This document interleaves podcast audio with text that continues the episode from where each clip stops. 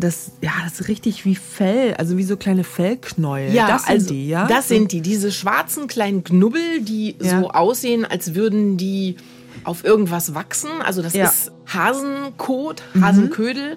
Und diese Pilze befinden sich da drauf. Es gibt durchaus auch Infektionen, bei denen keines der zur Verfügung stehenden Antibiotika überhaupt noch irgendeine Wirkung zeigt. Als Antibiotika entwickelt wurden, war das ein medizinischer Durchbruch, ein regelrechtes Wundermittel. Bakterielle Infektionen konnten geheilt werden, aber knapp 100 Jahre nach der ersten Entdeckung des Penicillins drohen sie immer öfter wirkungslos zu sein, mit tödlichen Folgen. Synapsen. Ein Wissenschaftspodcast von NDR Info. Wir reden heute über Antibiotikaresistenzen. Immer häufiger sind Bakterien und Krankheitserreger nämlich sozusagen immun gegen ein Antibiotikum. Dadurch sterben 1,2 Millionen Menschen weltweit jährlich an Infektionen, die eigentlich vermeidbar wären. Um Infektionskrankheiten künftig behandeln zu können, brauchen wir also neue, wirksamere Medikamente. Und damit willkommen zu Synapsen. Ich bin Lucy Kluth, schön, dass ihr dabei seid.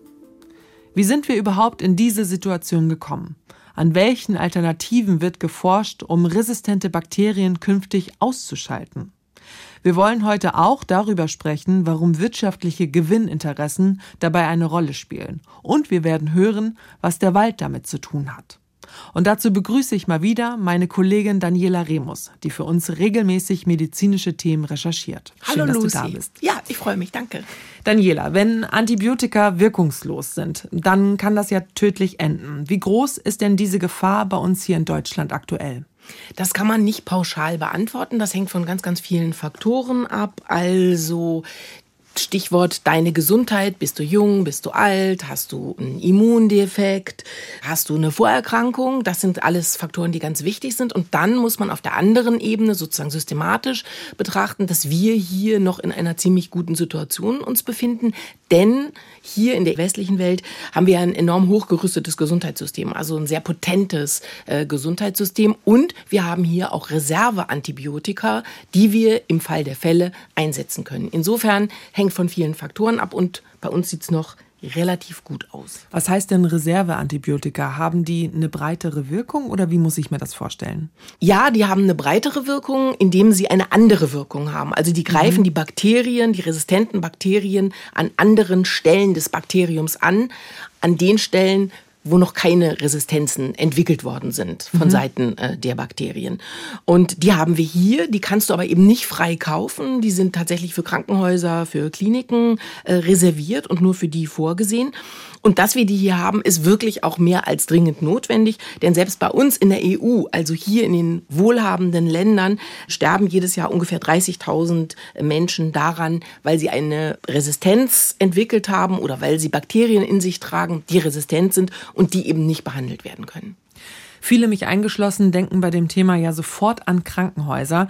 Die gelten ja so als Hotspot für resistente Keime. Ist das denn wirklich so? Herrscht da die größte Ansteckungsgefahr? Ja, auf der einen Seite stimmt das. Man kann das im Prinzip erweitern. Immer da, wo viele Menschen zusammenkommen, die krank sind und die Medikamente nehmen müssen und eben auch viele Antibiotika nehmen müssen, da ist es eben tatsächlich so, dass die Gefahr enorm ansteigt, dass sich dort Resistenzen bilden und dass die dann eben auch weitergegeben werden. Insofern Krankenhäuser ja, aber eben auch Pflege- und Altenheime zum Beispiel. Du hast ja auch Beispiele für neue Forschungsansätze mitgebracht, aber lass uns mal erstmal näher anschauen, wie es überhaupt zu den Resistenzen kommt. Also warum wirken Antibiotika manchmal nicht mehr? Also Antibiotika, das sind Medikamente, um bakterielle Infektionen zu bekämpfen. Also es gibt ja verschiedene Krankheitserreger, es gibt Viren, haben wir jetzt ja kennengelernt durch die Corona-Pandemie, es gibt Bakterien, Pilze und auch andere Mikroorganismen, die Krankheiten, sogenannte Infektionskrankheiten eben auslösen können. Und Bakterien sind extrem wandelbar. Die wollen sich auf jeden Fall erhalten, versuchen sich also zu schützen gegen diese Medikamente, indem sie sich verändern. Und äh, wenn ihnen das gelingt, dann sind sie resistent. Das heißt, dann sind die Bakterien quasi gegen dieses Medikament, also in diesem Fall gegen ein Antibiotikum immun. Ja, das klingt so, als würden Bakterien eine Superkraft entwickeln können. Ja, so nach dem Motto, was mich nicht tötet, macht mich halt stärker. Können das alle Bakterien gleichermaßen, also sich immunisieren durch Veränderung? Im Prinzip ja, aber es hängt dann eben wieder von ganz vielen Faktoren ab, biologischen Faktoren. Es gibt in der Tat bestimmte Bakterien, die sehr, sehr viel wandlungsfähiger sind eben als andere. Ich finde, wir sollten jetzt dazu nochmal Professor Marc Brönstrup hören. Der ist vom Helmholtz-Zentrum in Braunschweig. Mit ihm habe ich gesprochen. Er ist äh, Biochemiker. Der leitet jetzt die Abteilung für chemische Biologie in Braunschweig am Helmholtz-Zentrum. Und der forscht an neuen Antibiotika und der erklärt das nochmal so ein bisschen mit der Wandlung Verwandlungsfähigkeit der Bakterien. Im Prinzip sind die Bakterien ja schon Verwandlungskünstler oder Überlebenskünstler, sagen wir lieber Überlebenskünstler, die sich also einem Antibiotikadruck, dem sie ausgesetzt sind, anpassen, indem sie fortwährend mutieren, andere Varianten herstellen. Und im Prinzip muss man auch sagen, kann jedes Bakterium Schutzmechanismen entweder selber entwickeln oder sogar von anderen, von seinen Kollegen übernehmen, nicht? über sogenannte Gentransfers. Also ganz clever, wenn da also ein benachbartes Bakterium gelernt hat, sich zu wehren, dann, dann tauschen die einfach genetisches Material aus und dann ist auf einmal eine, eine größere Population resistent. Ja, krass, ne? Mhm. Und das heißt natürlich zweierlei. Also erstens, je mehr Antibiotika eingesetzt werden, desto größer ist die Wahrscheinlichkeit, dass äh, Resistenzen gebildet werden. Und zweitens gibt es eben bestimmte Bakterien, die ganz besonders wandlungsfähig sind. Die kennen die Wissenschaftlerinnen und Wissenschaftler eben auch schon. Also zum Beispiel E. coli haben mhm. vielleicht schon mal manche gehört. Das ist so ein Darmbakterium und das ist zum Beispiel ganz extrem wandlungsfähig. Und äh, deshalb wissen die Forschenden, dass das Problem dort mit Resistenzen, dass die sich dort entwickeln können, besonders groß ist. Und dass man dann eben bei beispielsweise einer Blutvergiftung, dass man dann eben gar nichts mehr dagegen machen kann, mhm. dass die mhm. dann tatsächlich tödlich enden kann. Also die Ursache ist also, zu viele Antibiotika werden eingesetzt. Aber das lässt sich ja in Krankenhäusern nicht vermeiden. Nee, das ist eben wirklich ein Problem. Also die Länge der Antibiotikagabe ist ein ganz entscheidender Faktor dafür, dass sich Resistenzen bilden, weil wenn diese Antibiotika auf ein ziemlich geschwächtes Immunsystem treffen, in den Krankenhäusern, in Alten- und Pflegeheimen, wie ich vorhin schon mal kurz sagte, dann ist es quasi unvermeidbar, dass die sich äh, bilden. Und es gibt ja viele Menschen im fortgeschrittenen Alter oder mit sehr massiven Vorerkrankungen, die sind tatsächlich darauf angewiesen, dass sie gleichzeitig antibiotisch und zwar über einen sehr, sehr langen Zeitraum, also Wochen oder manche mhm. sogar ja monatelang behandelt werden. Mhm. Und dann ist das quasi unvermeidlich als Nebenwirkung, sage ich jetzt mal so ein bisschen hemdsärmlich, dass sich dann eben da diese Resistenzen ausbreiten. Und ein anderer Punkt, der auch noch ganz wichtig ist, hatten wir ganz kurz am Anfang schon mal angesprochen, ist, ähm, dass sozusagen die Anwendung von Antibiotika, also das sind jetzt ja in den Krankenhäusern, in den Alten- und Pflegeheimen, das sind ja tatsächlich dann auch die Menschen, die darauf angewiesen mhm. sind, um diese Krankheiten in Schach halten zu können, dass sie antibiotisch behandelt werden. Aber dann die andere Situation, und das betrifft eben auch die Anwendung der Antibiotika, das kennen wir alle. Du hast Schnupfen, du hast Halsschmerzen, dann gehst du zu deinem behandelnden Arzt oder zu deiner Ärztin und die macht keinen Abstrich und guckt, was hast du? Hast du eine virale Erkrankung oder ist das tatsächlich ein bakterieller Infekt? Und du bekommst schon mal so ein Antibiotikum einfach mitgegeben, sozusagen prophylaktisch. Und das ist eben tatsächlich auch so, dass das in ganz vielen Studien äh, hat gezeigt werden können, dass doch leider in vielen Fällen auch Antibiotika verabreicht werden, wo sie gar nicht nötig wären. Sogar im Gegenteil, sie nützen gar nichts. Mhm. Aber die Bakterien, die da sind, und wir haben immer Bakterien in uns, auf uns, mit denen wir leben, die können dadurch eben verstärkt Resistenzen bilden. Und insofern ist das irgendwie gar kein guter Weg.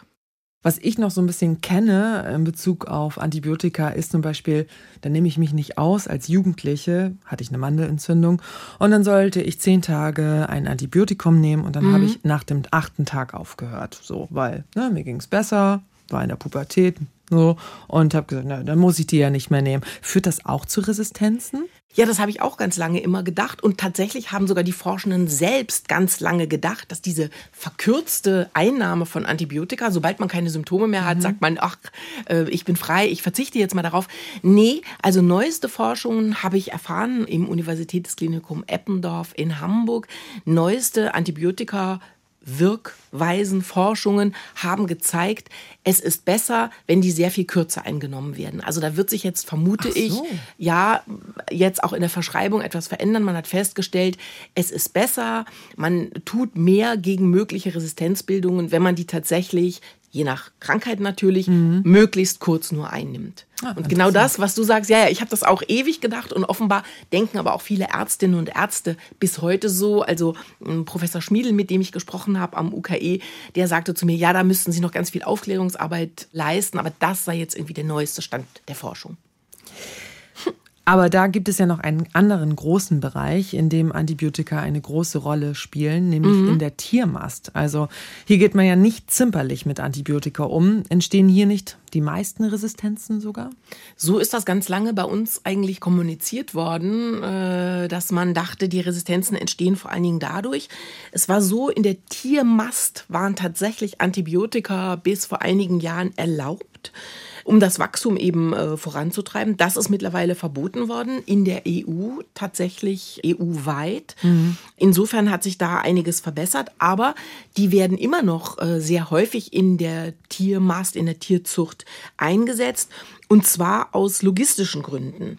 Also wenn ein Tier in so einer Stallanlage, mhm. und das sind ja wirklich richtig viele, die dort gehalten werden, wenn ein Tier erkrankt, dann ist es so, dass tatsächlich alle damit behandelt werden. Ähm, Prophylaktisch. Prophylaktisch, genau. Und das erklärt uns nochmal äh, Professor Katharina Schaufler. Die ist von der Uniklinik in Kiel. Die hat Medi Tiermedizin studiert, Biochemie und jetzt bekleidet sie ganz neu in Kiel eine Professur für medizinische Mikrobiologie. Die werden natürlich zum Beispiel noch in der Metaphylaxe eingesetzt. Das heißt, gerade zum Beispiel in der Geflügelmast oder in der Geflügelindustrie kann man natürlich schlecht ein einzelnes Tier behandeln und dann werden, wenn ein Teil der Tiere zum Beispiel erkrankt ist, die Antibiotika übers Wasser verabreicht und alle werden behandelt. Das nennt man Metaphylaxe. Also ein hohes Risiko. Ja, ganz genau. Und das steigert natürlich das Resistenzrisiko. Ähm, die wollen natürlich damit vermeiden, dass die anderen sich auch alle anstecken, aber dadurch ist das in einer Größenordnung in der Welt, die nicht so günstig ist. Jedenfalls nicht, wenn wir uns das Thema Antibiotikaresistenzen angucken. Und dann muss man aber noch sagen, in der EU ist das jetzt relativ stark reglementiert, auch wenn es natürlich immer wieder zu Verstößen kommt, mhm. ist klar. Aber in anderen Regionen weiß man, wissen die Forschenden, ist das noch längst nicht so stark reglementiert. Also als Beispiel wird da immer Brasilien genannt. Die sind ja sehr entscheidend abhängig von der Fleischproduktion. Das ist ein ganz wichtiger Wirtschaftsfaktor. Und da gibt es solche Verbote überhaupt gar nicht. Mhm. Und darüber hinaus gibt es auch quasi überhaupt gar keine Kontrollen. Und ähm, insofern äh, ist das dort auf jeden Fall ein ziemlich großes Problem immer noch. Also global betrachtet mhm. handelt es sich einfach um ein ziemlich großes Problem. Aber eben auch bei uns, das betont zum Beispiel Katharina Schaufler ganz, ganz massiv, ist einfach der Einsatz immer noch viel, viel zu hoch. Und da müsste eigentlich noch viel mehr gemacht werden, um das ein bisschen besser in den Griff zu bekommen. Also da hatten wir auch schon Studien bezüglich Abwasser aus Schlachthöfen, das gar nicht mehr gefiltert wird. Und das ist ja klar, wenn äh, die Keime zum Beispiel im Darm vorhanden sind von Tieren, von Schlachttieren, dass die dann übers Abwasser auch in die Umwelt gelangen. Dort werden sie dann zum Beispiel aufgelesen, sage ich mal, aufgesammelt von Wildtieren, also Wildvögeln und verbreiten sich da dann auch wieder weiter. Ne? Also so ist das quasi ein Kreislauf und man kann auch nicht sagen, dass das jetzt nur ein Problem von der Landwirtschaft ist oder nur ein Problem ähm, der Kliniken, sondern das ist halt als ganzheitliches Problem zu sehen. Ja, wenn man das so hört, ähm, dann ist ja das Fleischessen wahrscheinlich auch nicht ganz unproblematisch, oder? Naja, zumindest äh, vermutlich nicht, wenn äh, das Fleisch nicht richtig durchgegart ist. Ne? Also mhm. Mettbrötchen zum Beispiel. Hm. Ja, aber was daran, finde ich, sehr deutlich wird, an dem, was sie gerade geschildert hat, ihre Studien, dass eben tatsächlich das alles extrem miteinander zusammenhängt und auch auf Ebenen, die man lange einfach gar nicht bedacht hat. Und ähm, sie verfolgt diesen Ansatz eben ganz, ganz extrem. Und das heißt, jetzt in der Wissenschaft hat dieser Ansatz auch einen Namen bekommen, mhm. One Health, also wirklich so eine Gesundheit. Und äh, sie versucht mit ihrem Team eben wirklich solche Zusammenhänge aufzudecken, die zu verstehen und dann eben das Material zu haben, das wissenschaftlich, um es eben auch verändern zu können. Also man muss wirklich sagen, die Anwendung der Antibiotika scheint das Hauptproblem zu sein. die verursacht eben Resistenzen. Zu viel, falsch oder eben auch viel, viel zu lang. Sieht man eben sowohl am Beispiel Landwirtschaft, aber eben auch in der Humanmedizin. Der Forschungsansatz klingt ziemlich spannend. Vielleicht können wir da nachher näher noch drauf eingehen. Mhm. Aber ich muss erst mal fragen, wenn ein neues Antibiotikum auf den Markt kommt, wie schnell entsteht dann eigentlich eine Resistenz? Also reden wir hier von Jahren, Monaten oder Wochen? Das kann man nicht so pauschal sagen, aber generell ist es jetzt nicht eine Frage von Tagen, sondern schon eher dann von Wochen oder eben auch Monaten. Mhm. Bei dem, was du berichtest, mhm. da frage ich mich natürlich, woran liegt es, dass es offenbar zu wenig neue Antibiotika gibt? Also wieso werden nicht neue Medikamente entwickelt? Es kommen doch ständig neue Medikamente auf den Markt. Warum nicht auch neue Antibiotika? Mhm. Das ist ein ganz wichtiges Thema, ein ganz großes Thema auch. Denn man muss wirklich sagen, die Pharmaindustrie hat sich quasi komplett aus diesem Segment zurückgezogen. Dazu mhm. muss man wissen, also nochmal ein bisschen verallgemeinernd das Thema betrachten.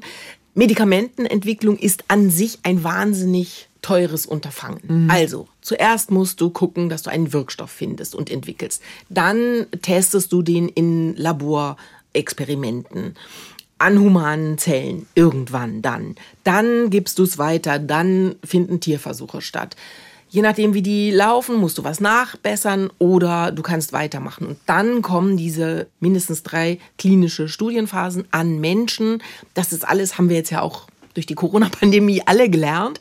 Das ist ein wahnsinnig aufwendiges Verfahren, was in der Regel sehr, sehr lange dauert, viel Zeit beansprucht und was eben unheimlich viel Geld kostet. Und das kann die akademische Forschung, also das heißt die Labore der Universitäten zum Beispiel, die können das nicht leisten. Deshalb ist man bei Medikamentenentwicklung immer, egal ob es jetzt ein Antibiotikum ist oder was auch immer, bist du immer darauf angewiesen, dass du ein Pharmaunternehmen mit ins Boot bekommst, was dann diese ganzen schwierigeren Phasen, die aufwendigen, leistet. So, und bei den Antibiotika ist es jetzt so, da müsste es eigentlich genauso laufen. Mhm. Forschung, akademische beispielsweise, findet Wirkstoffe und sagt, Mensch, das könnte was werden. Dann kommt ein Pharmaunternehmen und sagt, prima, wir testen das jetzt. Mhm. Aber das findet nicht statt. Und zwar, weil Antibiotika ziemlich billig sind im Verkauf. Was kosten die? 5 Euro? Ja, ja ne? Max. Ja. Und ähm, wenn du die an, wenn die an Krankenhäuser abgegeben werden oder so, dann sind die natürlich auch noch mal günstiger. Und das heißt, die rechnen sich einfach nicht für die Industrie. Mhm. Die Entwicklungskosten sind unheimlich mhm. aufwendig und hoch, aber der Verkauf ist eben nicht äh, so lukrativ. Und obwohl sie wirklich auf der ganzen Welt gebraucht werden und sozusagen ja, vermute ich mal sowas wie so ein Bestseller eigentlich sein mhm. müssten der Pharmaindustrie. Vielleicht so ähnlich wie, wie Aspirin oder solche Sachen, solche Schmerzmedikamente. Ist es aber eben so, dass es eben zu günstig ist und dass die sich total rausgezogen haben. Marc Brönstrup hat mir das nochmal erklärt. Ja, tatsächlich verdienen sie nur mäßig oder sogar gar nichts. Also das ist äh, tatsächlich eine eigenartige Situation. Zum einen erkranken wir ständig auch an bakteriellen Infektionen und wir, wir haben mehr Resistenzen. Das heißt, wir können immer schlechter bestehende Infektionen behandeln. Trotzdem ist es ökonomisch unattraktiv. Das liegt zum einen daran, dass die Antibiotika so gut sind und einen ja auch nach kurzer Zeit dann wirklich heilen können von der Erkrankung. Und da ist es tatsächlich so, dass man mit diesen Kurzzeitbehandlungen, die so ein oder zwei Wochen lang dauern, weniger verdient als mit chronischen Krankheiten, wo sie jemanden über Jahre lang jeden Tag wieder Tabletten geben müssen. Hm. Ja, tatsächlich. So bitter das klingt, mit Medikamenten gegen Krebs und chronische Krankheiten lässt sich also mehr Geld verdienen. Dazu gibt es übrigens auch eine Recherche hier vom NDR. Ein NDR-Team hat recherchiert und daraus eine halbstündige Reportage produziert. Absolute Empfehlung. Den Link legen wir in die Show Notes. Mhm. Es fehlt also wirklich das Anreizsystem. Das mhm. muss man so sagen. Und Marc Brönstrup äh, steht jetzt nicht im Verdacht, die Pharmaindustrie in Schutz nehmen zu wollen, mhm. äh, sondern das ist wirklich ein Problem. Da sind sich äh, die Forschenden alle einig, dass sie sagen, da dieser gesamte Medikamentenmarkt tatsächlich über den Markt geregelt wird. Mhm. Also es werden Medikamente entwickelt und dann regelt der Markt, verkauft sich das, kann ich damit viel Geld verdienen und so weiter und so fort. Dadurch äh, ist es eben tatsächlich so, dass die sich daraus zurückgezogen haben, weil sie sagen, das rechnet sich für sie mhm. nicht. Und ganz viele Forschende, die sich aber mit diesem Problem der Antibiotikaresistenzen beschäftigen, die sagen eben alle, jetzt ist es wirklich an der Zeit, weil das Problem so riesengroß, so übermächtig in bestimmten Bereichen eben auch schon geworden ist. Jetzt ist es wirklich an der Zeit, dass man entweder eine EU-weite oder nationenweit, also eine deutschlandweite, besser wäre wahrscheinlich eine EU-weite, dass man eine Initiative gründet, bestimmte Forschungseinrichtungen vielleicht auch installiert, die dann diese Forschungen, die akademisch gemacht werden, aufgreift und selber versucht, daraus tatsächlich ein Medikament zu entwickeln. Also es müsste im Prinzip da so eine Art staatlicher oder gelenkter Eingriff stattfinden, aus der Erkenntnis heraus, wenn wir das dem Markt überlassen, passiert nichts. Und so ein bisschen kann man sich vielleicht auch klar machen und so ein bisschen schließt das eben auch an diese ganzen Erkenntnisse an, die wir am Anfang der Pandemie erlebten, mhm. als im April, Mai 2020 plötzlich alle auch in den Kliniken sich wunderten und sagten, wir haben gar keine Schutzausrüstung, wir haben mhm. nicht genug Masken, wir haben dies nicht, wir haben das nicht, wo ja dann auch die Forderungen laut wurden und jetzt hat sich das ja auch geändert, beispielsweise von Seiten der Bundesregierung zu sagen, wir müssen dafür sorgen, dass wir unabhängiger werden von bestimmten globalen äh, Marktangeboten. Wir müssen dafür sorgen, dass bestimmte Produkte auch hier bei uns vorrätig sind. Mhm. Der Markt regelt eben nicht alles. Sag mal, was ist denn aber mit den Reserveantibiotika? Ja, das ist ein super guter Punkt, weil die sind irre teuer, wenn du die beschaffst als mhm. Klinik. Da könnte man jetzt denken, Mensch, dann verdienen die da ja das ja. Geld. Aber da das bei uns so reglementiert ist, die also nicht einfach frei verkäuflich sind, ist es so, dass sie sozusagen davon dann nicht genug verkaufen können mhm. und dann wiederum keinen Gewinn damit machen können. Und das beklagen die Pharmaunternehmen und das beklagen aber eben auch alle, die daran arbeiten oder die daran forschen, äh, um neue Antibiotika zu entwickeln. Und insofern müsste da jetzt wirklich tatsächlich eine Intervention stattfinden, staatlicherseits beispielsweise, um das anders zu steuern. Ja, klingt nach einem System-Change, der da benötigt wird. Du hast ja aber eben gesagt, Marc Bräunstrup forscht an neuen Antibiotika. Wie vielversprechend ist das denn? Ja, also Marc Brönstrup und die verschiedenen Teams am Helmholtz-Zentrum in Braunschweig, die sind wirklich äh, sehr zuversichtlich und der Ansicht, dass ihr Ansatz ein vielversprechender ist. Also was man noch mal ganz kurz sagen muss, darüber haben wir bis jetzt noch nicht äh, deutlich genug gesprochen. Es gibt ja sehr verschiedene Weisen, wie Antibiotika wirken. Also die können entweder die Zellwand von Bakterien zerstören, die können aber auch die bakterielle Proteinsynthese stören oder sie können eben stören bzw. verhindern, dass genetische Informationen weitergegeben werden. Und es gibt ganz viel Forschung, die sich darauf richtet, eben einen dieser Wege nochmal wieder neu zu beschreiten. Also das heißt im Prinzip eine Variante herzustellen zu den bereits auf dem Markt sich befindenden Antibiotika. Und ähm, die Forschenden am Helmholtz-Zentrum in Braunschweig und Marc Brönstrup eben auch, die wollen nicht jetzt nochmal irgendeine Variante zu bereits bestehendem, sondern die versuchen, Naturstoffe zu identifizieren, die antimikrobiell, antibiotisch gegen Bakterien wirken und die vielleicht einen dieser drei Wege beschreiten, vielleicht aber auch noch einen ganz anderen und die zu identifizieren und dann damit zu ermöglichen, dass neue Antibiotika damit entwickelt werden können. Da verfolgen wir verschiedene Ansätze. Einer bezieht sich auf Naturstoffe. Gut, jetzt äh, mag man sagen, naja, Naturstoffe, das ist ja das Erfolgsmodell in der Antibiotikaforschung, das ist jetzt ja gar kein neuer Ansatz, aber wir suchen eben nach neuen Grundstrukturen, nach neuen chemischen Grundstrukturen, indem wir ungewöhnliche Quellen einmal untersuchen, wie Myxobakterien zum Beispiel, auch, auch Pilzkulturen. Denn interessanterweise ist es so, dass diese Bodenbakterien und dass diese Pilze selber Antibiotika produzieren. Nicht? Also es gibt nicht nur die schädlichen Bakterien, sondern es gibt auch sehr nützliche Bakterien, die eben als Antibiotikaproduzenten fungieren und dann muss man die halt kultivieren und über chemische Techniken nachschauen, was die denn so machen und da findet man tatsächlich immer wieder spannende Stoffe, die unter Umständen auch als Medikament geeignet sind. Aber das Prinzip ist doch nicht ganz neu, nach solchen unerforschten Mikroorganismen zu suchen, oder?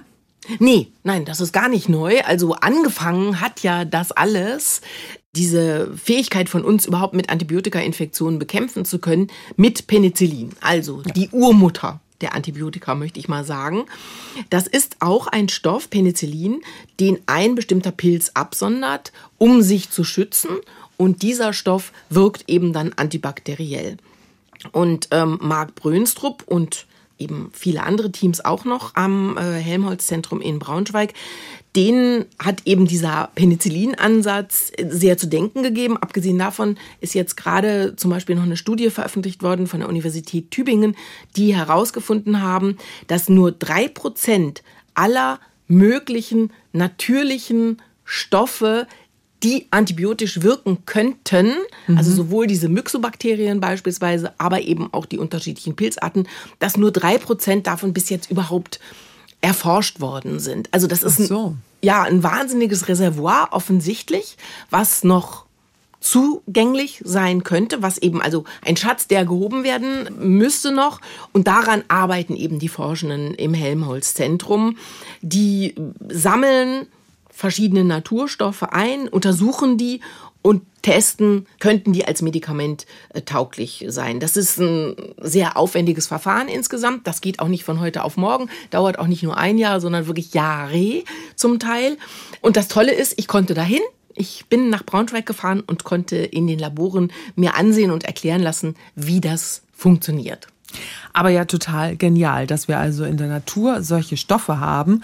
Aber warum produzieren Pilze denn sowas? Also, was so nützlich sein kann? Ja, das ist eine ganz wichtige Frage und das können auch nicht alle Pilze. Das sind tatsächlich nur die sogenannten filamentösen Pilze. Mhm. Die haben die Möglichkeit, sogenannte Sekundärstoffe zu entwickeln.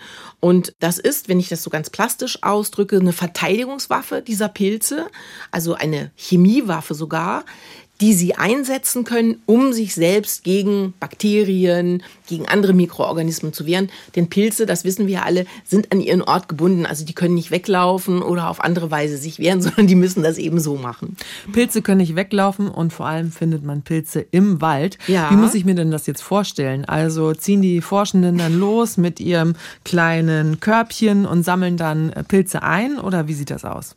Tatsächlich zum Teil sieht es genau so aus. Wirklich? Ja, wirklich. Ich war auch sehr überrascht. Ich habe genau die Frage so gestellt und dachte natürlich, dass die mich auslachen und sagen, naja, mhm. also so ist es natürlich nicht. Doch, aber es ist so. Also es ist äh, so, dass es sehr unterschiedliche Pilze gibt, dass die untersucht werden im Hinblick eben darauf, ob sie diese Sekundärstoffe produzieren und wie potent die dann sein könnten.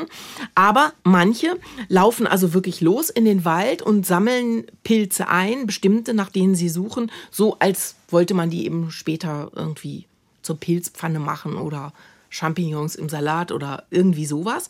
Das ist eben sehr, sehr unterschiedlich. Jasmina Felix Marin, mit der konnte ich sprechen. Das ist eine Spanierin, die lange in äh, Spanien äh, gearbeitet hat und jetzt seit einigen Jahren eben in Braunschweig lebt und dort am Helmholtz-Zentrum arbeitet. Sie ist Mikrobiologin, aber genau gesagt ist sie eigentlich Pilzwissenschaftlerin. Die Pilzwissenschaft heißt Mykologie. Das muss man äh, auch noch mal sich kurz äh, vergegenwärtigen. Also die ist Pilzwissenschaftlerin. Und sie, sie sucht nach Pilzen, die aber so klein sind, dass wir die zum Beispiel als Pilze gar nicht erkennen würden, mhm. dass wir sie nämlich mit bloßem Auge nicht sehen können und ähm, die eben auch komplett anders aussehen als ja, diese Speisepilze. Also so ein bisschen Schimmelpilzmäßig sehen die aus und zum Teil aber auch noch anders. Ähm, lass uns mal kurz äh, hören. Sie hat mir das gezeigt in Braunschweig im Labor, was sie da macht. I isolate from different sources, so I have a soil fungi, but now I think that almost all my projects are based in the also sie versucht Pilze aus wirklich sehr verschiedenen Quellen zu isolieren und zurzeit also leitet sie gerade ein äh, Projekt, da geht es um Tierausscheidungen, also Mist, Kot, Dünger, Pferdeäpfel oder was auch immer, mhm. wie man das, je nachdem, wie man das bei verschiedenen Tierarten äh, nennt. Und die untersucht sie, weil sich dort drin eben auch Pilze befinden. First, we started with the Dank of Germany. People like uh, Karen has horses, uh, they bring me uh, the Dank, we process them. Also sie hat erzählt, ganz am Anfang, als das Projekt anlief, da hat sie vor allen Dingen ähm, die Ausscheidungen genommen, also Exkremente von äh, Schweinen, Schafen, Hasen oder eben auch von Pferden. Alle Mitarbeiter oder sehr, sehr viele Mitarbeiter und Mitarbeiterinnen des Instituts haben dann eben was mitgebracht und dann hat sie das untersucht. Vor wenigen Wochen war sie in Kamerun, da gibt es jetzt so eine äh, Zusammenarbeit, eben dort auch nochmal zu gucken. Da gibt es natürlich andere äh, Tiere und deshalb eben auch andere Exkremente und andere Pilze, ob man da vielleicht potenziell wirksame Wirkstoffe entdecken kann. Und ähm, jetzt untersucht sie das eben alles. Und das das klingt ja total einfach. Okay, mhm. sie sammelt das ein, dann untersucht sie das. Aber das ist eben alles äh, gar nicht so einfach und ähm, ist sogar im Gegenteil ziemlich schwierig und aufwendig. What is this animal? It's uh, kind of a rabbit. Uh, from rabbit, from, from a colleague, from Miriam. And you see, there is the dung and there is the fungi growing. These are the fungi that I'm interested in. Ja, also da hat sie gerade mir so ein Bild gezeigt. Ich habe dir das auch mal mitgebracht. Ich habe das nämlich fotografiert an einem ja. Bildschirm. Reich mal dein Handy rüber, Dann danke. Ziemlich groß. Ja. Genau, ich habe dir wow. jetzt gerade das Handy rübergereicht. Aber das ist extrem vergrößert, ne? Wahnsinnig vergrößert. Also, ne, das ist so das, ja, das ist richtig wie Fell, also wie so kleine Fellknäuel. Ja, das sind also, die, ja? Das sind die, diese schwarzen kleinen Knubbel, die ja. so aussehen, als würden die auf irgendwas wachsen. Also das ja. ist äh, Hasenkot, Hasenködel. Mhm. Und diese Pilze befinden sich da drauf. Genau, und oben haben die so wie die Öhrchen von äh, Eichhörnchen, genau, so wie so Fell, so ein bisschen so ein Eichhörnchen-Look. Ja. ja, ja. Und genau. das Weiße, ist das auch ein Pilz, was ja, da drauf liegt? das ist auch ein Pilz, aber das ist ein anderer Pilz. Okay. Und so länglich, ne? Ja, genau, das sieht eigentlich eher so ein bisschen fast wie schleimig aus mhm. oder so, ne? Ja, genau. Ja, und das zeigt aber eben, dieses Bild zeigt, obwohl es so wahnsinnig vergrößert ist oder vielleicht genau deshalb, zeigt es, finde ich, nochmal sehr, sehr schön, wie schwierig und aufwendig das ist, tatsächlich diese einzelnen Pilze zu isolieren, ohne sie zu beschädigen beschädigen und ohne sie aber eben auch mit den anderen Stoffen, die da sind, miteinander zu vermixen. Also das ist nicht so einfach. Und wenn ihr das dann tatsächlich gelingt, diese Pilze zu isolieren, was passiert dann? Dann geht es weiter. Ähm, dann untersuchen andere Forschende, wie zum Beispiel Hedda Schrei, die ist äh, Biochemikerin, die untersucht dann chemisch genau, was für Eigenschaften hat dieser Pilz eigentlich, was kann der, was genau für einen antibiotisch wirkenden Stoff produziert der. Unser Fokus von unserer Arbeitsgruppe liegt eben auf neuen Sekundärstoffen mit interessanten Wirkungen. Und ähm, da ist natürlich die Frage, wie man an diese neuen Stoffe dran geht. Ne? Und da ist es halt sehr, sehr erfolgsversprechend, wenn man eben Arten sich anschaut, die eben noch nicht so erforscht sind, weil da die Wahrscheinlichkeit, dass man eben neue Sekundärstoffe findet, sehr viel größer ist, als wenn man das bei Arten macht, die eben schon sehr, sehr gut untersucht wurden. Und das kann man eben mit seltenen Arten tun, die hier aus Deutschland kommen aber eben auch seltene Arten, die beispielsweise von anderen Teilen der Welt kommen. Mm, und deshalb gibt es eben auch die Kooperation mit Kamerun, was ich mhm. gerade erwähnte, mit Thailand oder eben auch mit Kenia. Und das ist eben der Grund, warum ich jetzt am Samstag nach Kenia fliege, wo wir dann eben in den Primärwald gehen. Also dabei sammeln wir tatsächlich die Fruchtkörper, nehmen die dann in Kultur auf Platte und bringen die dann im Flugzeug hier zurück. Also da ist es tatsächlich so, sie geht mit dem Körbchen los mhm. oder mit einem Korb und sammelt äh, die Pilze ein und die werden dann, wenn sie dann so bearbeitet sind, wie sie das gerade beschrieben hat, dann werden die in Braunschweig genau untersucht. Also dann gibt es ganz viele unterschiedliche Screening-Verfahren, mhm. mit denen die behandelt werden, um eben zu gucken, was ist tatsächlich diese antibiotisch wirkende Substanz. Mhm. Und wenn jetzt ein Pilz entdeckt worden ist mit vielversprechendem Sekundärstoff, wie geht es dann weiter? Dann geht es auch noch in Braunschweig weiter, dann ist sozusagen die nächste Abteilung dran. Denn das, was man dann herausgefunden hat, ist ja nur ziemlich eine kleine Menge, also klitzekleine Menge möchte ich eigentlich sagen. Und wenn du damit aber richtig Tests machen willst, also sowohl fürs Labor, aber eben auch Tierversuche beispielsweise, dann brauchst du ja sehr, sehr viel größere mhm. Mengen. Und das ist dann der Aufgabenbereich von Miriam Große. Sie ist Bioprozesstechnikerin und sie erklärt mir, wie das dann da stattfindet. Wenn wir jetzt interessante Wirkstoffkandidaten gefunden haben, dann geht es in die Phase, jetzt müssen wir testen. Und wenn wir anfangen zu testen, brauchen wir große Quantitäten. Das heißt, wenn Sie da vorne mal gucken, das ist ein Schüttelkolben. Ungefähr das ist das Volumen, das sind so 100, 200 Milliliter. In dem finden wir Verbindungen. Wenn wir das jetzt rausisolieren, wenn wir Glück haben, sind das ein paar Milligramm. Wenn überhaupt. Ja, und das heißt eben, diese Menge reicht nicht, um den Wirkstoff zu testen. Mhm. Also deshalb muss das dann, diese Menge, hochskaliert werden, so heißt das äh, in der Forschung. Aber die Eigenschaften was man bis dahin entdeckt hat, das muss ja. alles erhalten werden. Das ist eben auch längst nicht so einfach, wie es klingt. Also wenn du zu Hause Wasser in die Suppe schüttest, damit die noch einen Teller mehr ergibt oder so, so kannst du es eben nicht machen, sondern mhm. du musst da unheimlich viele Faktoren bedenken. Die Nährlösung muss unter Umständen auch verändert werden. Also das hängt von, von ganz, ganz vielen Faktoren ab, die man kennen muss oder die man dann eben halt auch ausprobiert. Das ist natürlich was ganz anderes, als wenn wir uns jetzt hier diesen Kessel angucken das ist ja eher wie eine Schüssel mit einem Mixer in der Mitte. Das heißt, wir haben hier einfach auch ganz andere Bewegungen, ganz andere Rheologien. Das heißt, der Organismus wird auch ganz anders versorgt. Der Organismus sieht andere Scherkräfte, das heißt Stress aufgrund der Verwirbelung. Und diesen Schritt von diesem kleinen Maßstab in diesen Maßstab, das ist eigentlich der aller, allerkritischste. Und da ist ganz, ganz viel Know-how drin. Und dann natürlich von diesem Maßstab, das ist jetzt etwa ein Liter, bis hin zu nachher 150, 350 Liter. Da muss, ist natürlich ganz, ganz viel Know-how drin. Welche Parameter brauche ich? Wie kann ich das überhaupt hochskalieren, damit ich nachher auch wirklich Produktmengen bekomme? Und da geht es eben dahin, welche Nährstoffe braucht mein Organismus eigentlich, aber auch wie rühre ich, welche Temperatur braucht er, welchen pH-Wert braucht er. Ja, wenn man da zu doll abweicht, kann ich mir vorstellen, verfälscht man dann Eben, einfach sonst genau. die Ergebnisse. Ja, und insofern ist das, äh, klingt banal und einfach und extrem plausibel. Naja, dann vergrößern wir mal die Menge.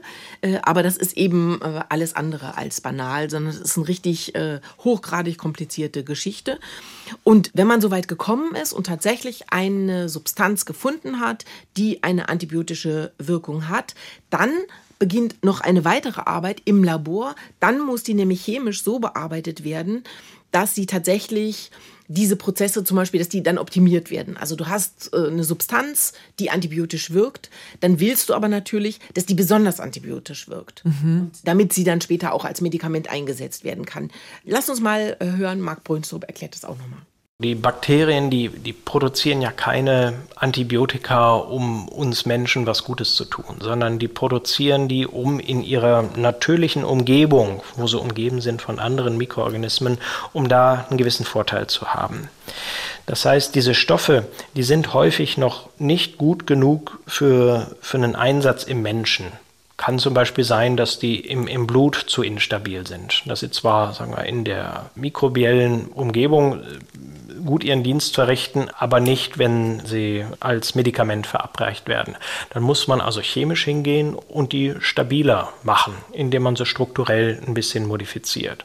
Wenn wir jetzt sagen, dass dieser Forschungsansatz sich durchsetzt, dann gibt es wahrscheinlich irgendwann mehr Antibiotika. Aber ist damit nicht auch die Hoffnung verbunden, dass diese Antibiotika wirksamer sind als die, die wir jetzt schon haben? Also die Hoffnung ist damit, äh, denke ich, auf jeden Fall verbunden. Man sieht ja eben auch, dass zum Beispiel Penicillin nicht so viele Resistenzen äh, hervorgerufen hat wie eben diese anderen Antibiotika. Aber insgesamt ist es natürlich trotzdem ein Prozess, der, vermute ich, immer wieder so wird ablaufen müssen. Ich meine, man muss sich klar machen, es ist ein wirklich quasi unerschöpftes Reservoir, mhm. was es an Naturstoffen gibt. Vorhin hatten wir ganz kurz die Zahl, drei Prozent sind vermutlich bis jetzt erst als potenziell wirksame Stoffe gegen äh, bakterielle Infektionen identifiziert worden. Aber es ist eben trotzdem so, dass an diesem generellen evolutionären Prozess Bakterien werden mit etwas traktiert, äh, was sie nicht gerade in ihrem Leben befördert und sie versuchen sich dagegen zu wehren und äh, die Menschen versuchen dann aber wieder einen weiteren Wirkstoff äh, auf den Markt zu wenden. Also generell wird sich an diesem Prozess, denke ich, nichts verändern, aber natürlich die große Hoffnung, die damit verknüpft ist, dass sich das zumindest ein bisschen sozusagen verlangsamen wird. Mhm. Die Superkraft wird ja nicht einfach weggehen, sozusagen. Nee, ne? eben, genau. Also neue, wirksamere Antibiotika versuchen herzustellen und als Medikamente einzusetzen, ist ja sehr naheliegend. Gibt es aber noch andere Wege, um die Resistenzen zu bekämpfen? Ja, gibt es äh, sehr unterschiedliche Wege. Also Marc Brönstrup und sein Team verfolgen zum Beispiel auch noch einen ganz anderen Ansatz. Da versuchen sie so eine Art mini-trojanisches Pferd zu entwickeln, Ähm, Wie muss ich mir das denn vorstellen? Ja, das ist dann eben ein Wirkstoff, der, ja, im Prinzip musst du dir das ähnlich vorstellen wie mit der mRNA-Technologie als Impfung gegen Covid, wo wir auch gelernt haben, dass in eine Zelle hinein gegeben wird, eine Information, mhm. inwiefern der Körper sich schützen soll gegen diesen Erreger. Und das ist quasi so eine ähnliche Geschichte, wo eben auch in die Zelle hineingegeben wird, das Antibiotikum, was dann eben sehr, sehr viel zielgerichteter nur einen ganz bestimmten Bereich traktiert. Das ist zum Beispiel ein Aspekt, den er tatsächlich äh, verfolgt. Und dann gibt es aber noch ganz andere Ansätze. Einen davon äh, verfolgt zum Beispiel Katharina Schaufler, die ja am Uniklinikum in Kiel ist von der haben wir ja vorhin schon mal was gehört. Mhm. Sie arbeitet mit ihrem Team daran, besser zu verstehen, warum sich Resistenzen ausbreiten und wie die das genau machen. Wir haben ja eben gehört, äh, dass sie zum Beispiel auch äh, Abwässer untersucht hat mhm. und hat zeigen können, dass die Abwässer aus der Landwirtschaft, aus Schlachthöfen, ähm, dass die dafür sorgen, dass dann tatsächlich diese resistenten Keime auch wieder zu Menschen zurückgeraten. Aber sie hat eben noch einen ganz anderen Aspekt, den sie verfolgt. Sie möchte nämlich wissen, wie kann man solche Keime, die pathogen sind, also mhm. krankheitserregend für uns, wie kann man die in sich ungefährlich machen. Wir versuchen, die bösen äh, pathogenen Keime weniger böse zu machen. Und das ist dieses klassische Wort Entwaffnung, das Sie auch gelesen haben. Also wir entwaffnen diese Zellen, sodass sie einfach kein Repertoire an, an bösen Eigenschaften mehr haben. Und dadurch wird dann gleichzeitig den guten Vertretern, die wir sowieso zum Beispiel auf der Haut haben, die wir im Darm haben, die wichtig sind, auch damit der ganze Organismus, also des Menschen und auch des Tiers funktioniert, damit die wieder eine Handhabe haben, selbst gegen diese Bakterien auch vorzugehen. Also der Gedanke dahinter ist, man braucht dann vielleicht gar keine Antibiotika mehr, mhm. weil es gelingt, die krankmachenden Bakterien, wie sie das so sagt, so schön, zu entwaffnen, also mhm. sie ungefährlich zu machen. Das ist ein sehr viel grundlegenderer Ansatz natürlich, weil der die Stufe davor angreift und dann eben solche Medikamente wie Antibiotika vielleicht gar nicht mehr notwendig wären. Aber die Forschung auch von ihr äh, ist ziemlich erst am Anfang. Sie forscht an diesem Ansatz jetzt genau seit einem Jahr. Sie ist zwar dafür auch schon ausgezeichnet worden mit dem Robert Koch Nachwuchspreis. Das scheint also alles sehr vielversprechend zu sein. Aber ähm, ob das tatsächlich umgesetzt werden kann, das ist im Moment noch nicht, steht im Moment noch nicht fest. Wäre noch zu früh, das zu sagen. Jetzt haben wir einige Forschungsansätze kennengelernt, aber unterm Strich ist mein Eindruck, das Problem mit den Resistenzen wird täglich schlimmer und die Medikamentenentwicklung dagegen ist noch sehr langsam. Läuft uns da nicht die Zeit davon? Ja, das befürchten wirklich nicht wenige und deshalb wird daran ja auch wirklich mit Hochdruck geforscht und hoffentlich dann auch demnächst äh, entwickelt. Vor allen Dingen ist das deshalb so ein großes Problem, darüber haben wir noch gar nicht bis jetzt gesprochen, weil es nämlich tatsächlich ein globales Phänomen ist. Ja, Brasilien hattest du ja vorhin schon mal angedeutet. Also grundsätzlich nochmal die Frage, wo gibt es denn die meisten Probleme mit Resistenzen und warum? Ja, das ist äh, eine Mischung. Also auf der einen Seite gibt es in den ärmeren Ländern einen echten Mangel an Antibiotika. Mhm. Da ist die Situation eine ganz andere als hier bei uns. Also in Indien zum Beispiel sterben jedes Jahr, sagt die WHO, Weltgesundheitsorganisation, Hunderttausende von Menschen an Tuberkulose, die hier bei uns mit antibiotischen äh, Medikamenten zum Beispiel sehr gut heilbar ist. Und dann gibt es aber noch ein anderes Problem, nämlich auch das Thema Anwendung, über das wir am Anfang gesprochen haben, also mhm. bei uns Landwirtschaft oder eben auch ein Antibiotikum zu bekommen gegen eine virale äh, Infektion. Und zwar ist das das Thema Anwendung ohne Verschreibung. Mhm. Also in vielen Regionen der Welt ist es wirklich üblich und das ist schon in Südeuropa so, beispielsweise in Griechenland oder in Italien oder in Spanien. Da kannst du Antibiotika einfach so kaufen. Also die sind nicht verschreibungspflichtig. Ah, okay. Und wenn du dich also selbst krank fühlst, gehst du in eine Drogerie und kaufst dir die, wenn du der Ansicht bist, die könnten doch dabei helfen. Und dadurch sind in diesen Regionen natürlich viel, viel mehr Antibiotika im Umlauf, mhm. als das hier bei uns zum Beispiel der Fall ist. Und ganz besonders krass ist das Problem eben dann tatsächlich in sehr armen Ländern, also in den Ländern des globalen Südens, wie beispielsweise in afrikanischen Ländern. Das äh, hat Renate Hartwig untersucht und eben auch berichtet. Sie ist Professorin für Entwicklungsökonomie an der Uni in Göttingen und die ist aber auch gleichzeitig hier in Hamburg am Leibniz-Institut für globale und regionale Studien. Und ihr Forschungsschwerpunkt ist die Gesundheitsversorgung in Subsahara-Afrika. Und da ist es tatsächlich so, dass man Antibiotika oder Medikamente generell am Straßenrand kaufen kann. Mit Leuten, die mit Bauchläden ähm, rumlaufen und dann tatsächlich ihre Blister haben mit irgendwie zehn Pillen drin. Und das ist auch der Standard. Also der Großteil der Leute wird auch erst zu diesen informellen Verkäufern gehen und erst nachgelagert in die Apotheke aus unterschiedlichen Gründen. Also äh, ein Grund ist natürlich das Finanzielle, dass diese Verkäufer billiger verkaufen als die Apotheken. Und dann ist es auch so, dass sie natürlich leichter erreichbar sind. Also die stehen am Straßenrand ja tatsächlich von früh bis spät. Man kennt die oft auch, weil die verkaufen dann auch noch irgendwie Telefonguthaben und Taschentücher und natürlich auch getrieben aus, aus der Lage, in der sie sind. Ne? Also oft ist es einfach nicht möglich, sich dann das teure Medikament zu leisten. Und damit gehen sie eben schon auch das Risiko ein, dass das Medikament, was sie am Straßenrand kaufen, eben von minderer Qualität ist oder vielleicht sogar ein kompletter Placebo. Ja, und das hm. führt dann eben auch dazu, dass in diesen Regionen, wo das so üblich ist, dass es da eben vermehrt Resistenzen gibt, dass die dort auftauchen. Das wird dann noch verstärkt durch äh, schlechte sanitäre oder hygienische Bedingungen. Und zum Beispiel in Nigeria oder äh, auch in Indien äh, hat man festgestellt, gibt es Resistenzen von E. coli, die liegen so bei 80, 90 Prozent. Also das ist schon hm. ein echter Größenordnung. E. coli, du hast das ganz am Anfang schon mal so ähm, angesprochen, sind ja Bakterien im Darmtrakt, kennt man durch EHEC-Erkrankungen und die sind mit starkem Durchfall verbunden. Ja, und dann kann eben selbst eine Durchfallerkrankung tatsächlich tödlich sein. Und verschärfen kommt eben noch hinzu, dass diese Reserveantibiotika, über die wir am Anfang mal gesprochen haben, mhm. dass die in diesen Ländern, in diesen armen Ländern überhaupt gar nicht verfügbar sind. Und dann sind eben auch solche Krankheiten gar nicht mehr zu behandeln. Aber warum gibt es die da nicht in Krankenhäusern? Weil die eben einfach viel zu teuer sind. Äh, die werden nicht das macht alles gekauft. Ja, das ist wirklich richtig extrem. Und wenn man sieht, vor allen Dingen, wie alles miteinander zusammenhängt, kann einen das schon äh, ziemlich wütend machen eigentlich. Und die WHO, nur noch um eine Zahl nochmal zu nennen, die WHO, Weltgesundheitsorganisation, sagt, pro Jahr gibt es weltweit, du hattest die Zahl, meine ich, am Anfang auch schon mal genannt, 1,2 Millionen Tote durch Antibiotikaresistenzen. Und die Tendenz ist auf jeden Fall steigend. Also da muss man nochmal unterscheiden zwischen resistenten Bakterien, gegen die dann aber ein jeweils anderes Antibiotikum helfen würde, und multiresistenten. Und hier helfen wirklich nur noch die sehr seltenen Reserveantibiotika, oder? Ja, genau. Und deshalb dürfen die eben auch nur in echten Notfällen, also bei einer diagnostizierten Multiresistenz zum Beispiel, nur dann dürfen die eben wirklich auch gegeben werden, aber um kann, diese Wirkung zu erhalten. Ja, aber kann es da eben nicht sein, dass die auch mal ausgehebelt werden in ihrer breiten Wirkung?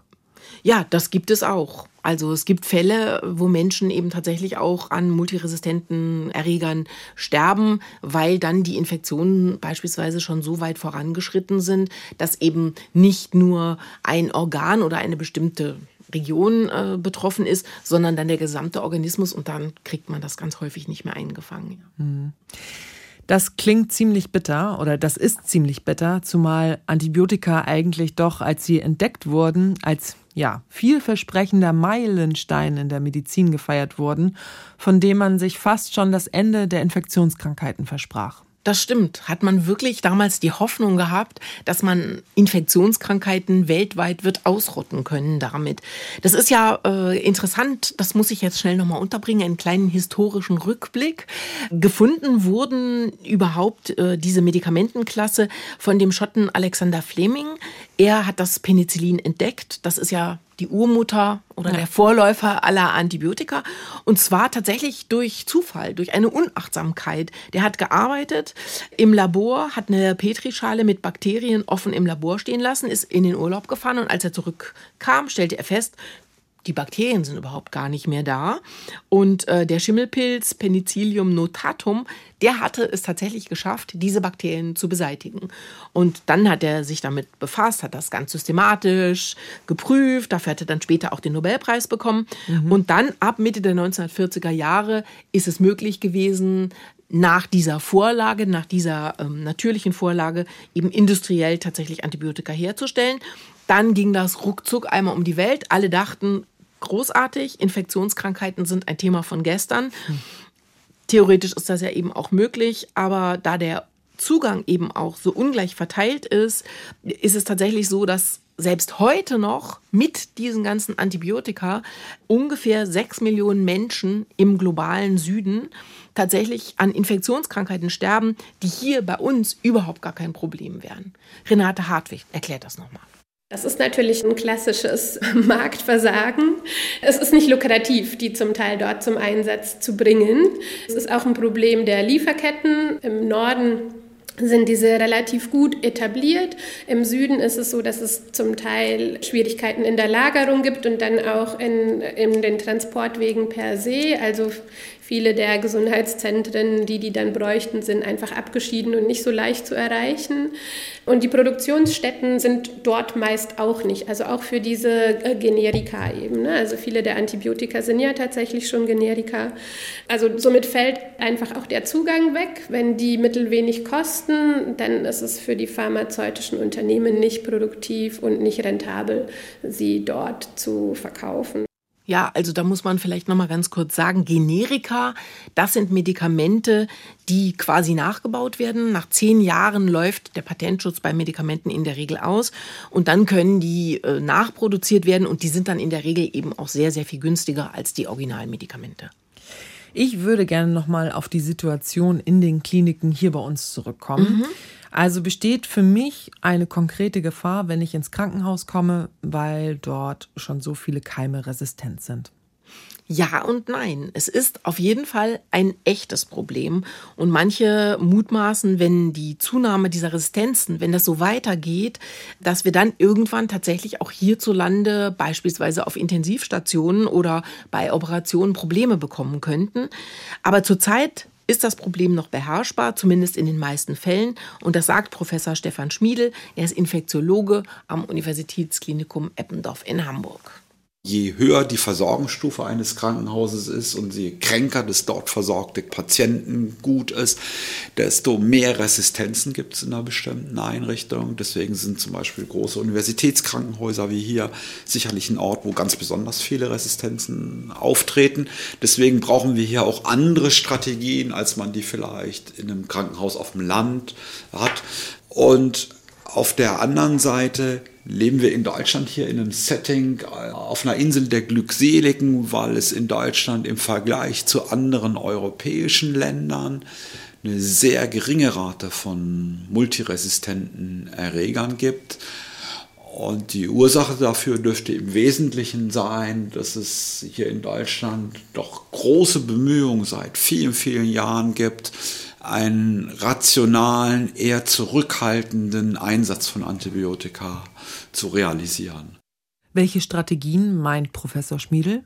Zum Beispiel die, dass am UKE so verfahren wird, dass Menschen, die aus Südeuropa kommen oder aus anderen Regionen, von denen man weiß, da gibt es ganz besonders viele Resistenzbildungen mhm. bei den Bakterien, die werden dann gleich isoliert und separat medizinisch so. betreut. Ja, und äh, damit sich eben diese Keime dann im Krankenhaus äh, nicht weiter verbreiten können. Mal ganz konkret, durch welche mhm. Situation kann man sich denn im Krankenhaus anstecken und für wen ist das gefährlich? Also im Krankenhaus gibt es natürlich richtig viele Möglichkeiten, sich anzustecken oder dass diese resistenten Bakterien weitergegeben werden. Also durch Katheter, die gelegt werden, mhm. Also durch Wunden natürlich auch oder beispielsweise eben auch durch Beatmungsgeräte. Und gefährlich, ein Problem ist es eben vor allen Dingen für die Menschen, die ein schwaches Immunsystem haben. Also für Kranke, für ältere Menschen, für Kinder, für Krebspatienten oder eben auch für Organtransplantierte. Und wenn sich diese Menschen, die sowieso schon ein extrem geschwächtes Immunsystem haben, wenn die sich dann mit so einem multiresistenten Keim anstecken, damit infizieren, dann wird es wirklich richtig, richtig schwierig und häufig wird das dann eben auch nicht geschafft, diese Behandlung tatsächlich zu einem positiven Ende zu bringen. Das Robert Koch Institut spricht von circa einer halben Million derartiger Infektionen jährlich und das Robert Koch Institut sagt, daran sterben allein in Deutschland zwischen 10 und 20.000 Menschen. Wie kann das sein? Wir sind doch ein hochentwickeltes Industrieland mit Hygienestandards in deutschen Krankenhäusern. Also wieso ist diese Situation so schwer beherrschbar? Ja, das liegt an ganz vielen äh, verschiedenen äh, Faktoren. Man kann jetzt sicherlich nicht sagen, na ja, das Pflegepersonal, das wäscht sich nicht ausreichend die Hände. Das ist es bestimmt nicht. Manchmal wird schlichtweg auch zu spät erkannt, dass ein Patient äh, tatsächlich zum Beispiel multiresistente Keime in sich trägt mhm. und dann mhm. wird er viel zu spät isoliert, dann gibt er das weiter. Aber natürlich Thema Hygienestandards, du hast es gerade erwähnt, eigentlich sind die hoch, aber die sind manchmal auch nicht auf dem neuesten Wissensstand. Da muss ständig selbst äh, kontrolliert werden, Qualitätskontrolle muss stattfinden, es muss immer wieder geguckt werden, sind wir auf dem neuesten Stand, halten tatsächlich alle Menschen das ein und haben wir zum Beispiel auch genug Ausrüstung. Das klingt aber schon nach einem großen Problem. Müssen wir denn davon ausgehen, dass die Gesundheitsversorgung damit generell bedroht ist? Das habe ich mich auch gefragt. Und diese Frage habe ich gleich weitergegeben an äh, Stefan Schmiedel und habe ihn gefragt, ob die Unbehandelbarkeit der Patienten heute, ob das so ein großes Problem ist, dass wir das tatsächlich überhaupt gar nicht mehr einfangen können. Und das hat er dazu geantwortet. Ich mache mir keine Sorgen, dass unser Gesundheitssystem darunter zusammenbricht, weil das bewältigen wir weiterhin sehr, sehr gut. Aber der Aufwand, das zu machen, der Aufwand, zum Beispiel Patienten zu isolieren in einem Krankenhaus, zum Beispiel diese teuren äh, Screeningsuntersuchungen durchzuführen, liegen denn Multiresistenten bei einem bestimmten Patienten vor, auch sich teure Reserveantibiotika, zum Teil sehr, sehr teuer, gibt äh, Antibiotika, deren Tagesdosen kosten 1000 Euro, muss man sagen. Und da gibt es Patienten, die brauchen das sehr, sehr, sehr lange, solche Antibiotika. Also erhebliche Kosten und Mühen werden dafür aufgewendet, dieses Problem zu beherrschen. Ja, und dann ist es trotzdem so, dass immer mehr Menschen, die an solchen Infektionen erkranken, dass sie nicht gerettet werden können und dass sie dann daran tatsächlich versterben. Daniela, vielen Dank, dass du hier warst, dass du uns von deiner Recherche berichtet hast. Gerne, Lucy. Nächsten Freitag machen wir hier im Podcast erstmal eine Pause, denn es ist Voting-Zeit. Alle zwei Wochen haben wir hier im Synapsen-Podcast unseren Science Slam präsentiert.